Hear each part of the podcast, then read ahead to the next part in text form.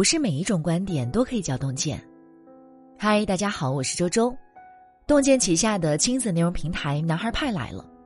每一个男孩都是妈妈的软肋，也是铠甲。关于养育男孩的干货，这里都有；关于养育男孩的苦甜，我们都懂。加油，小男孩！欢迎长按文末卡片的二维码，关注“男孩派”，我们的故事就开始了。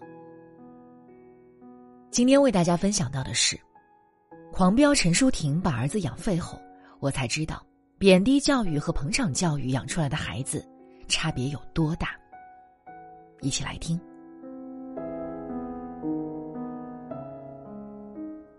看完电视剧《狂飙》，许多人都被大嫂陈淑婷圈粉了。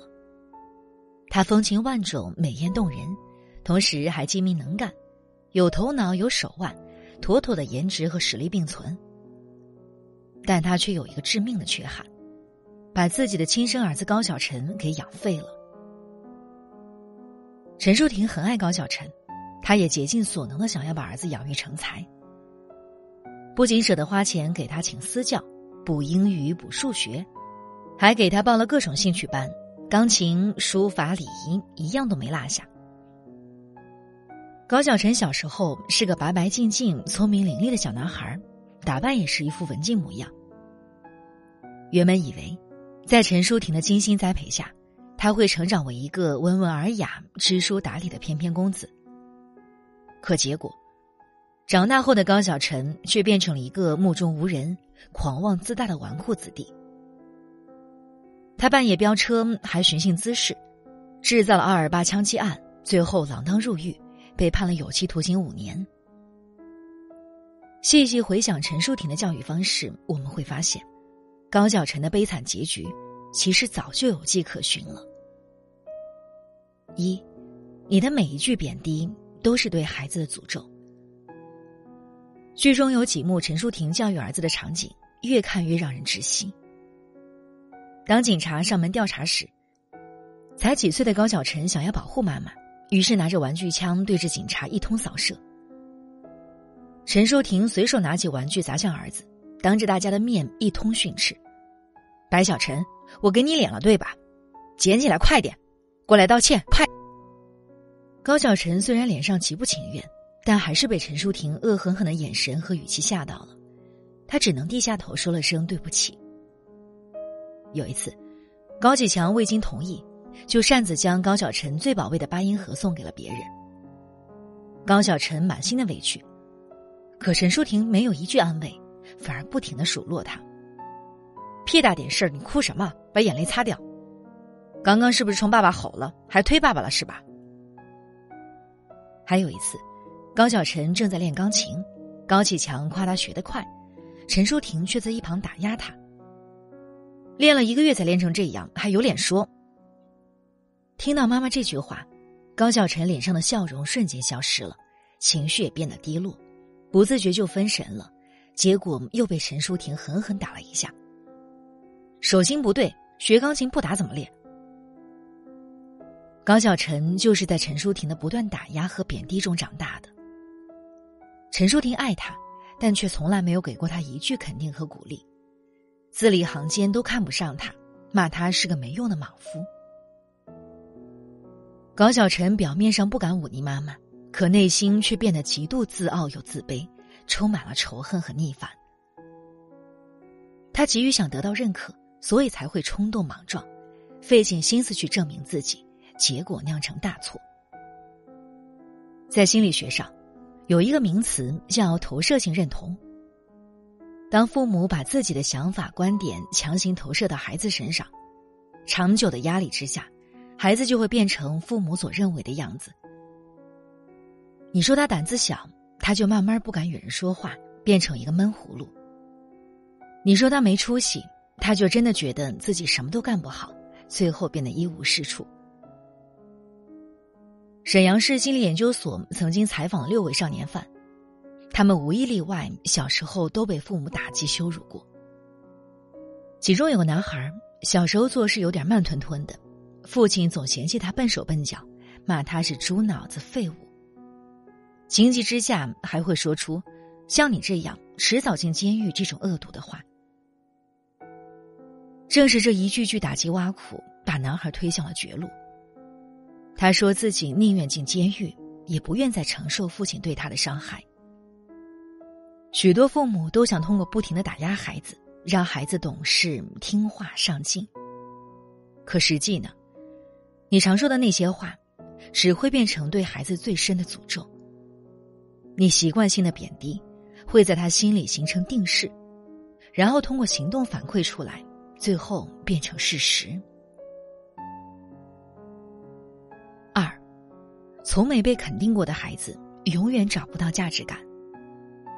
作家阿兰·波德顿说：“孩子自我感觉和自我认同，完全受制于父母对他的评价。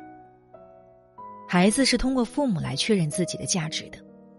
若父母总是不间断的给孩子负面评价，孩子感受到的就是不喜欢、不接纳、不重视。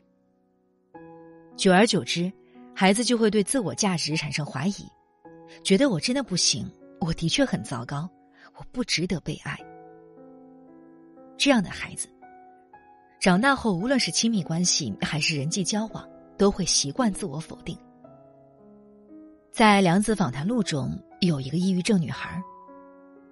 他小时候成绩一直是中等，但妈妈期待很高，所以经常打击他。印象最深的是他在一次数学考试中，好不容易考出了九十七分的成绩。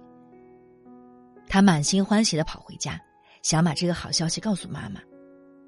结果，妈妈非常冷漠的反问他：“还有三分去哪儿了？”那一刻，他像是被迎头浇了一盆冷水。直到长大，他仍旧忘不了那时的崩溃和挫败。类似的场景有很多，他的性格也因此受到影响。他总是很自卑、很畏难，觉得自己就是个废物，什么也干不好。进入职场后，老板疯狂的 PUA 他。可他却连反抗的勇气都没有，他只能对内攻击，把所有的事情都归结于自己太没用，结果一步步陷入抑郁。毕淑敏说：“孩子的成长，首先是从父母的瞳孔中确认自己的存在。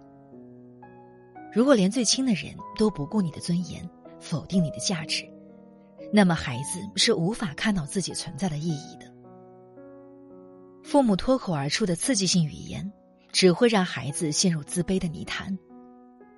慢慢的，他就失去了努力变好的动力，甚至觉得活着没意义，生命没价值。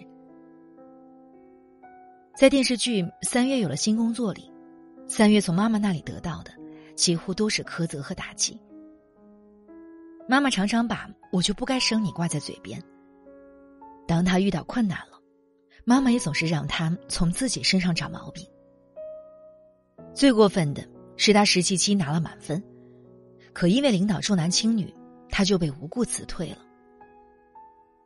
伤心欲绝的他，本想着能从妈妈那儿得到一丝安慰，结果却反被妈妈嘲讽：“谁让你蠢，脑子不好使，脾气还差，成天哭丧着个脸，也不知道冲人笑一个，活该没有被选上。”妈妈对他的不满、指责和贬低，让他彻底放弃了自己。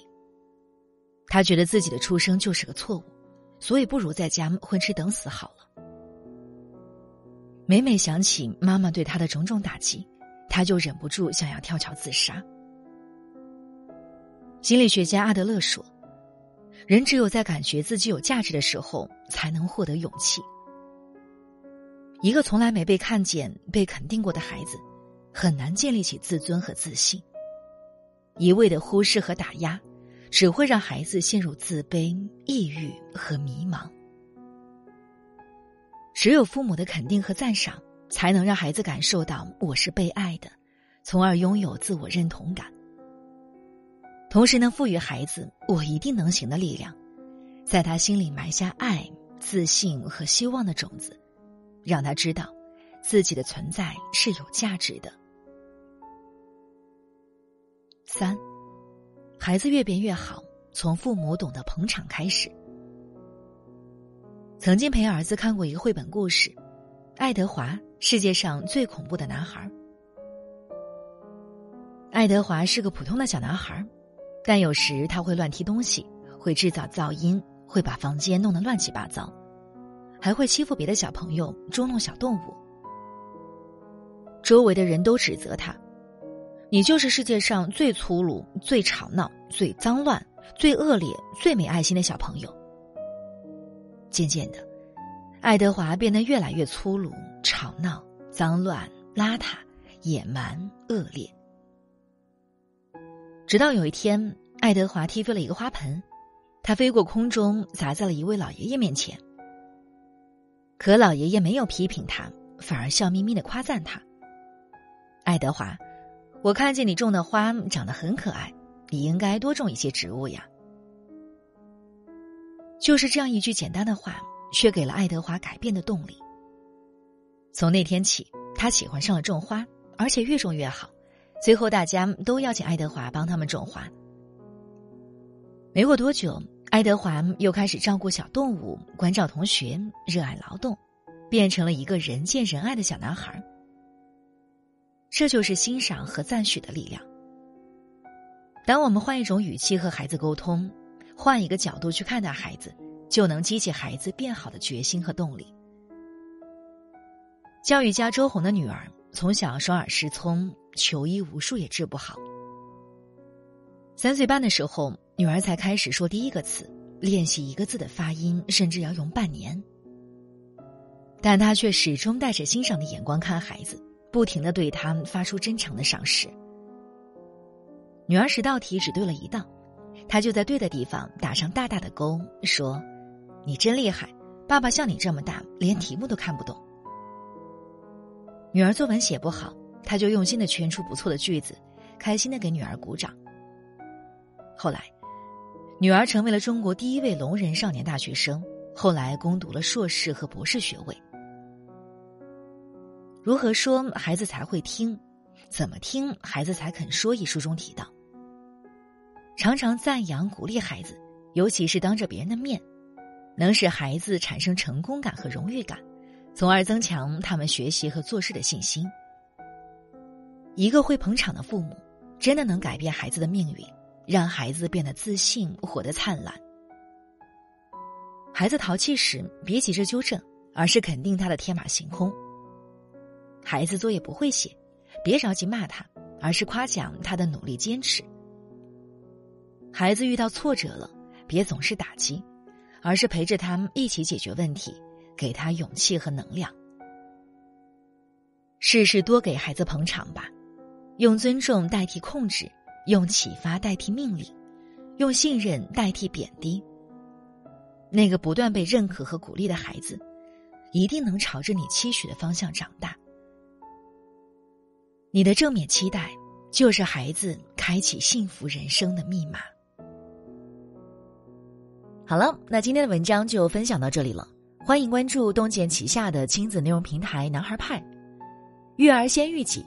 男孩派为父母们提供科学实用的育儿知识，探讨妈妈们会关注到的教育话题。长按识别文末二维码，关注“男孩派”，我们的故事就开始了。让我们相约明天。愿洞见的声音伴随着您的每一个夜晚。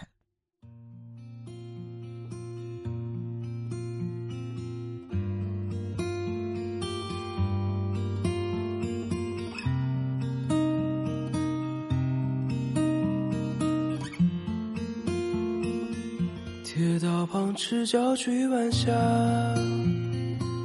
玻璃珠贴个英雄卡。顽皮筋迷藏石桥下，姥姥有那些作业吧？铁门前蓝黄银杏花，茅草屋可有住人家？放学路打闹嘻嘻哈，更见流水哗啦啦。我们就一天天长大，甜梦中大白兔年牙，也幻想神仙科学家，白墙上你字铅笔画。我们就一天天长大，四季过老梧桐发芽，沙堆里有宝藏和他，上板凳搭起一个家。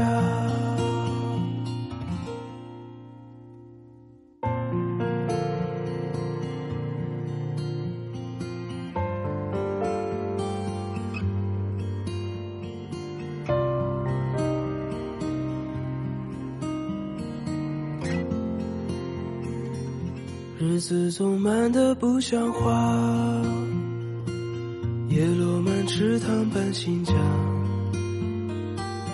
二十寸彩电披上发，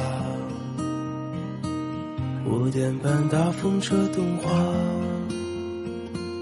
晚饭后那辆星月下，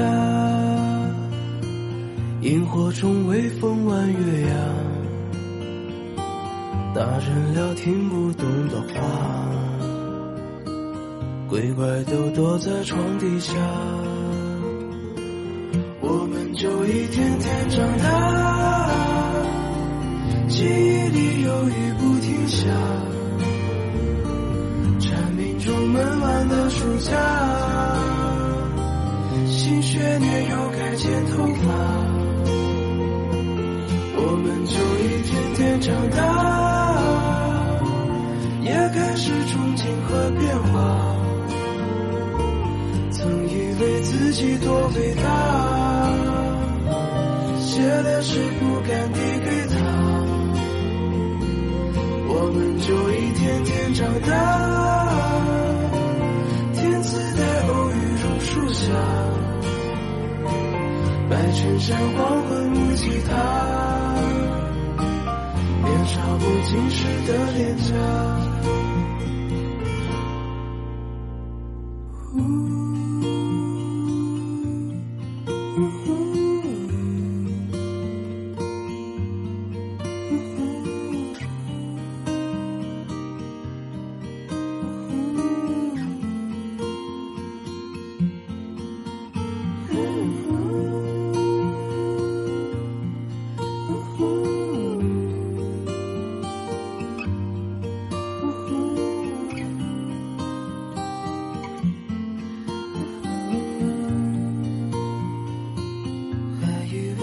许多伟大，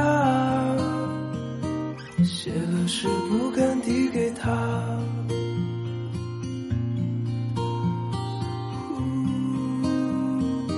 想象是不敢递给他。